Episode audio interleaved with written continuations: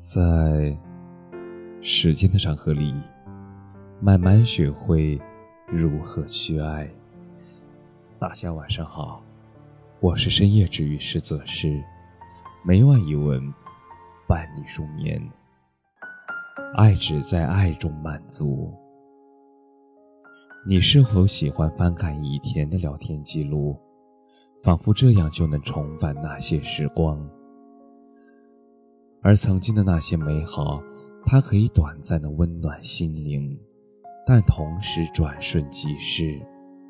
它会轻易扰乱你的情思，也会让你感到痛彻心扉。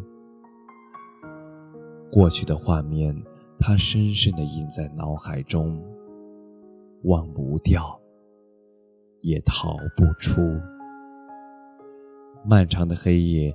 该如何释放这浓烈的情愫呢？深夜的聚会，午夜的狂欢，但是依然无法安放你的心。我曾看过一句话：也许最催泪的情书是聊天记录，而完美的诠释，两个人从无话不说到无话可说。我们曾经是那么美好，但是突然就陌生了。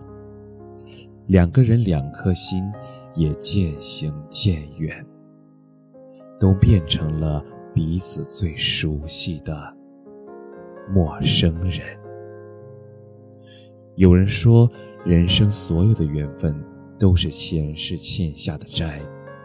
那些遇见的人，后来又离开，是因为欠你的不多。还清了，也就走了。有些人终究是时光留不住的，散于人海，那才是最好的归宿。爱一个人，那就要给他自由，懂得在合适的时机放手，相逢无憾，过往不念，体面的离开是对他最大的祝福。爱不是占有，也不是被占有，它只在爱中满足。我们总要学会说再见，我们总要学着来迎接更好的自己。来者期，去者安。我们要感恩遇见，也感恩我们再也不见。感谢你的收听，晚安。